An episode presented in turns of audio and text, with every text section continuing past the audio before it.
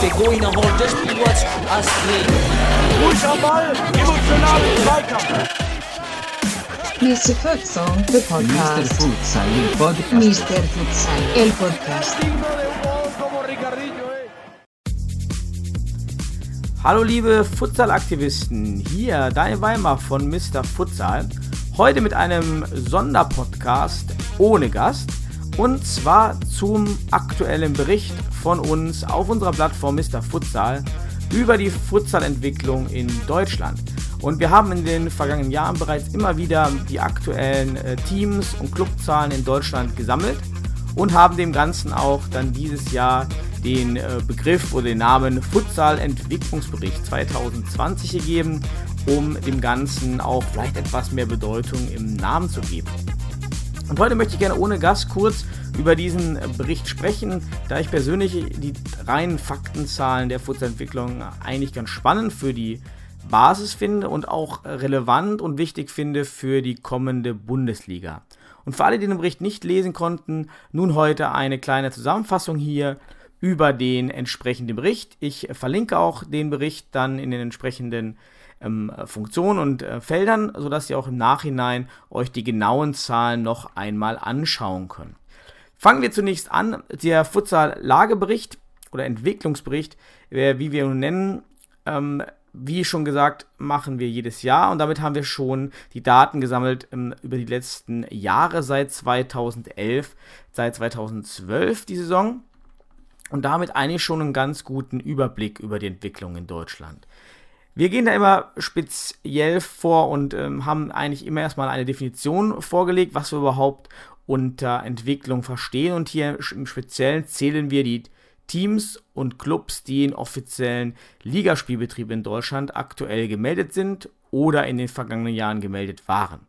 Darunter zählen wir alle Clubs, die wenigstens einen Spielbetrieb über drei Monate organisieren, also keine reine Winterfußballliga, da dann natürlich die Differenzierung äh, zu generellen Fußballer-spezifischen Futsal-Wettbewerben recht schwierig wäre.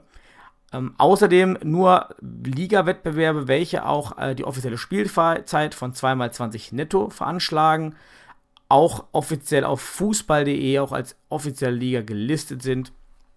Und somit fallen dann einige Ligen raus, die jetzt im aktuellen Bericht oder auch in den vergangenen Jahren nicht erfasst wurden.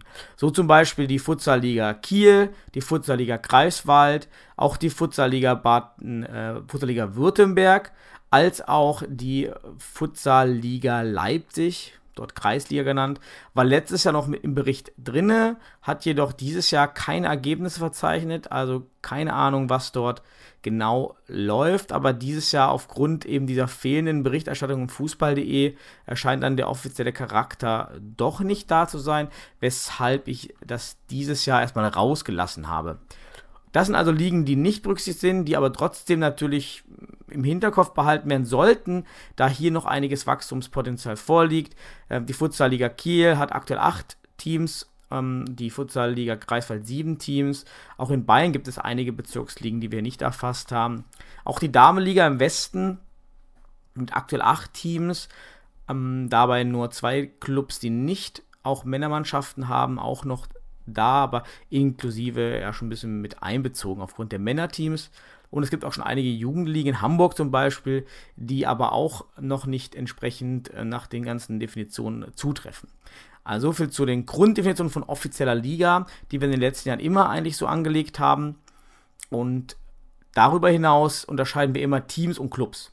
Äh, unter Teams verstehen wir eben erste, zweite, dritte Mannschaft eines Clubs, ähm, aber bei Clubs eben nicht. Ähm, das heißt also, wenn es ähm, die erste, zweite, dritte Mannschaft gibt, dann sind diese in den Teamzählungen als drei Teams eben beachtet, im Bereich Clubs eben nur als eine Beobachtung. Und wir fanden diese Differenzierung eigentlich immer ganz spannend, um zu messen, ob sich nicht bestimmte Teams konzentrieren auf große Teams. Und wir sehen auch so einen leichten Hang dazu, dass wir eher auch immer mehr Reserveteams bilden, da sich doch kleinere Clubs eher die größeren Teams anschließen, besonders aus organisatorischen Gründen, Personalgründen oder auch einfach, weil zu wenig ähm, ähm ja, Spieler, Mitglieder, äh, Kostengründen sind. Also die Tendenz gibt es in einigen Verbänden, auch bei uns am Niederrhein ähm, ist das schon zu beobachten, dass sich eben Clubs größeren Vereinen anschließen, äh, anschließen eben auch gerade aufgrund der Übernahme von Grundorganisation, Mitgliederverwaltung und so weiter. Was nicht grundlegend negativ ist, solange diese Fusionen immer freiwillig sind und da auch dazu dienen, die bestehenden Spieler am Ball zu halten. Ja, sobald natürlich aber diese Fusionen getrieben sind durch Spielerabwerbungen, wir hatten dazu auch einen Artikel im 2019 über diese Abwerbung, dann ist das natürlich generell negativ eher zu sehen. Das sollte also nicht vorkommen. Und äh, genau für diese Teams und Clubs äh, haben wir also nun gezählt. Die liegen aktuell in Deutschland in den Regionalverbänden West, Nord, Nordost, Südwest und Nord. Und zunächst erfreulich natürlich im Südwesten dieses Jahr die neue Re Futsal Regionalliga mit sechs Teams. Ähm, wir haben dieses Jahr aber zum Beispiel nicht die Futsal Warriors Saar mitgezählt, die wir letztes Jahr mitgezählt haben, da wir auch Teams, Futsal-Clubs zählen, die in Verbänden existieren ohne Ligabetrieb. Ja, dies Jahr zum Beispiel der Staufener SC in Südbaden ist verzeichnet in der Statistik, aber nicht mehr die Futsal Warriors Saar, welche, warum auch immer, nicht am regelmäßigen Ligabetrieb der Regionalliga teilnehmen und somit ähm, auch nicht anscheinend erstmal den Anspruch haben, hier regelmäßig Futsal zu spielen. Von daher auch nicht das Bild eines regelmäßig organisierten Ligabetriebs widerspiegeln. Dann in den Regionalverbänden, die aktuell, der aktuell größte Regionalverband hinsichtlich der Teams ist äh, der Regionalverband West mit 49 äh, Futsal-Teams und dahinter der Futsalverband Süd ähm, jedoch dreht sich das Ganze um, wenn wir auf die Clubs schauen. So gibt es äh, mit 44 Clubs im Süden mehr als 38 Teams im Westen, was zum Beispiel jetzt bedeutet, dass im Westen dieses stärkere Wachstum doch eher auf Reservemannschaften basiert, wohingegen eben im Süden viele erste Mannschaften agieren. Und der Vorteil von ersten Mannschaften ist ganz klar, dass die Diversität ist höher, die der Wettkampf ist stärker. Ja, jeder kennt das in einer Liga mit mehreren Reserveteams. Ist der Wettkampf einfach nicht so attraktiv, auch für Zuschauer, für Spieler. Gibt weniger Rivalitäten und so weiter. Also eigentlich ist natürlich eine gute Liga ohne zweite Mannschaften äh, hinsichtlich der Spannung. Und von daher sollte natürlich eine hohe Anzahl von äh, Clubs ähm, als Teams, äh, zum Beispiel wie im West- und Südvergleich, eher zu bevorzugen. Ähm, die Verbände Ost und, Sü Ost und Nord hingegen sind relativ gleich in Anfang der, im Umfang der Teams und Clubs. Das sind 36 Teams im Osten und 35 Teams im Norden. Im Osten natürlich getrieben noch vor dem starken Verband in Berlin. Wobei man natürlich sagen muss, dass in Berlin über die letzten Jahre immer wieder Spieler verloren hat. Wir hatten auch den Podcast vor einigen Wochen, ja, weil man dort eben mit der Hobbyliga begonnen hat und dann in den regelmäßigen Spielbetrieb übergegangen ist und heute nur noch einen Bruchteil der Clubs vorliegen hat. Dann haben wir weiterhin auch in, in Westfalen eigentlich seit einigen Jahren ähm, Verlust an Teams. Ähm, auch damals war 2014, 15 gab es äh, ja so einen kleinen Boom in Deutschland, auch getrieben gerade von Westfalen und Niedersachsen auch zu der Zeit ähm, als neue Ligen dort etabliert. Und ähm, damals hatten wir in der Saison 14, 15 und 15, 16 so ein kleine Futsal-Boom-Zeiten mit ähm, ungefähr immer 20% Wachstum bei Teams und Clubs. Ja, die konkreten Zahlen könnt ihr dann ja dem Mr. Futsal-Bericht entnehmen, wenn euch das genau interessiert.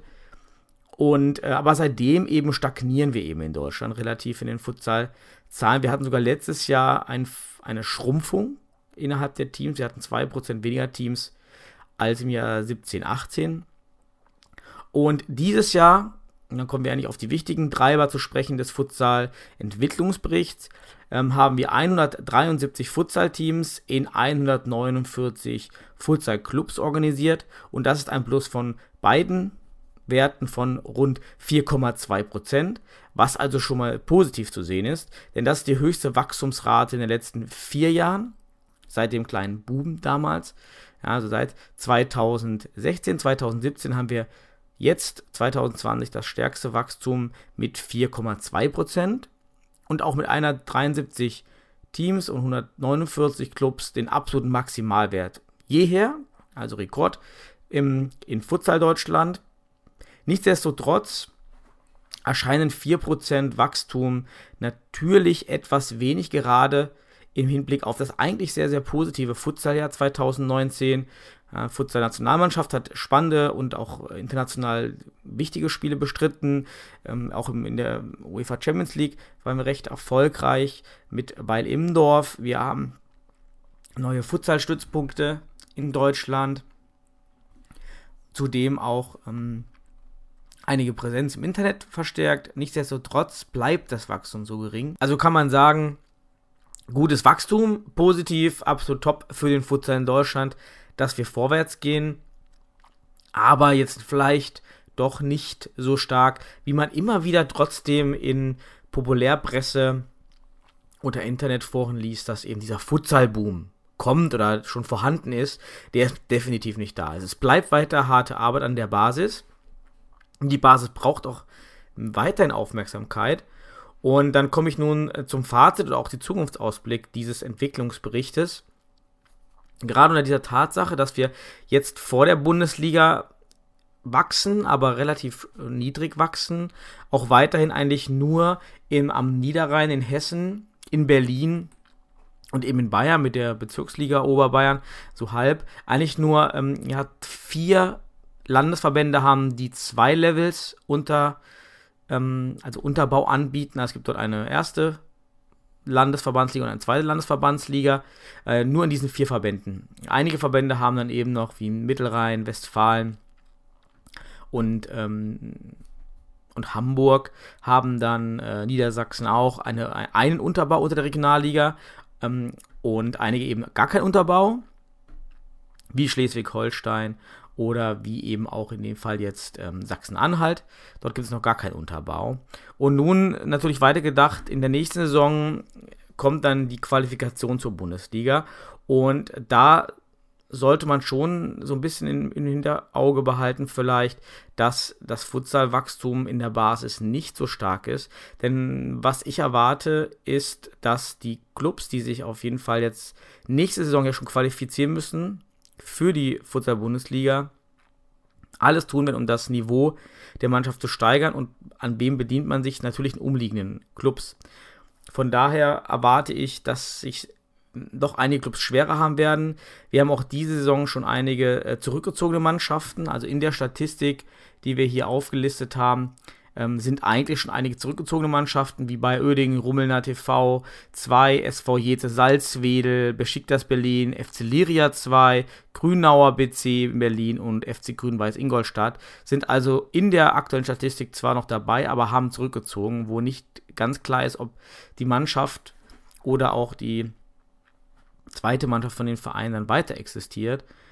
Und ähm, da sehe ich eben Tendenzen, dass eben Spiele abgeworben werden weiterhin und kleinere Vereine sich auflösen, was natürlich ganz kritisch wäre, oder sich wenigstens an den größeren Verein anschließen, sodass wir eventuell die Tendenz dann sehen, ein Wachstum in, hinsichtlich der Teams, aber ein Abfall in den Clubs, die sich dann eben auflösen.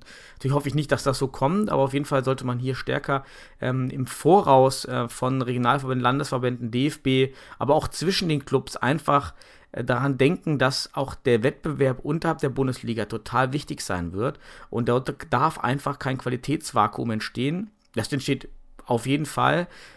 Wenn wir jedoch noch weniger Unterbau haben, dann wird die Locke immer größer und Teams können auch ihre Reservemannschaften oder Jugendteams ähm, gar nicht so im Wettbewerb spielen lassen, wie das notwendig wäre, um das höhere Niveau zu halten. Und auch daran gedacht, ähm, es gibt ja immer nur einen ab sicheren Absteiger aus der Bundesliga.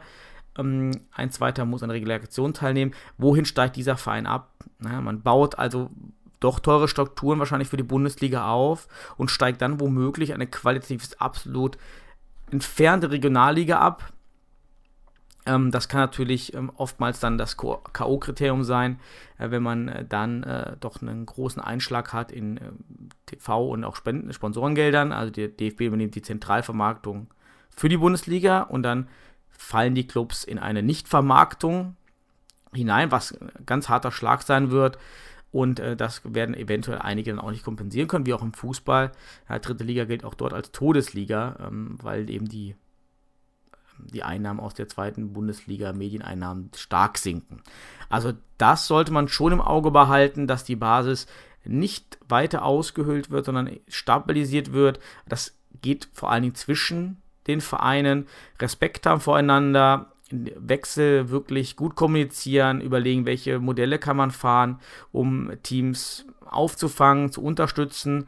Ähm, äh, Ablösung auf jeden Fall bezahlen. In einigen Verbanden sind eigentlich auch Ablösungen festgesetzt. Ich weiß selber aber, dass auch bei manchen immer noch so ein bisschen der Tenor herrscht, ach, keine Ablöse zu bezahlen. Im Futsal ist das ja nicht so. Also damit sollte man nun aufhören. Also gerade die Teams mit Blick auf die Bundesliga sollten dann doch aus dem, sagen wir mal, so einem Commitment eben, äh, Gentleman's Agreement, den kleinen Verein helfen, die werden benötigt. Denn 4% Wachstum ist top, bester Stand ever. Ähm, aber wir, ich möchte auch gerne nicht nächstes Jahr dann verkünden, dass wir dann wieder ein Negativwachstum haben. Also kann man rausgeben an alle Futsal-Aktivisten, alle, alle Vereine und Futsal-Verbände auch. Ähm, helft allen Teams zu überleben, helft auch anderen, vielleicht auch Gründern, äh, Spielern zu überreden, auszubilden, Trainer, Teams zu gründen und ganz wichtig, Wissen teilen, Kommunikation gemeinsam. Wenn man sich abschirmt, dann wird alles schwieriger, für, gerade für neue Teams, die wir aber benötigen. Ja, wieder jetzt die ähm, sieben aufgezählten Clubs, die eigentlich schon zurückgezogen haben. Das sollte natürlich nicht sein. Des Weiteren hoffe ich natürlich auf die ähm, noch als Hobbyligen deklarierten Ligen aus Kiel, Greifswald, Leipzig, Württemberg, ähm, auch einige Bezirksligen in Bayern, dass sich dort ein, ein regelmäßiger offizieller Spielbetrieb entwickelt, um auch dem ganzen äh, Problem vielleicht vorzubeugen. Das wäre natürlich auch super. Also da auch die Motivation an die Verbände vielleicht zu motivieren, den Ligen ähm, in einen offiziellen Spielbetrieb zu überführen, kann nur von Bedeutung sein und kann nur wichtig sein. Also Fazit des Futsal-Entwicklungsberichts positive Entwicklung, 4% Wachstum, beste Anzahl aller Clubs jemals in Deutschland. Ähm, also von den Clubsanteil ging es dem Futsal nie besser. Ähm, aber dieser Augenwink, es kommt die Bundesliga, es kommt ein exogener Schock für viele Clubs eventuell in diesem Jahr dann zu Nordung oder dann auch, wenn die Bundesliga selber kommt. Da also bitte äh, alle sensibel reagieren, kommunizieren, respektvoll miteinander umgehen. Alle brauchen einen Wettbewerb unterhalb der Bundesliga. Niemand ist geholfen, nur die Bundesliga zu haben. Also gemeinsam helfen an alle Futsal-Aktivisten. Und ich bin sehr gespannt über eure Kommentare zum Futsal-Entwicklungsbericht. Ja, welche Schwächen seht ihr? Welche Probleme seht ihr? Ja, kommentiert bei Facebook ähm, oder bei uns im Blog bei mrfutsal.de. Äh, bin ich ganz gespannt auf eure Feedback und eure Kommentare zum Futsal-Entwicklung in Deutschland und auch zur Zukunft. Somit bei diesem kurzen Podcast heute. Ähm, vielen Dank fürs Reinhören und alles Gute bis zum nächsten Podcast, dann auch wieder mit einem Gast.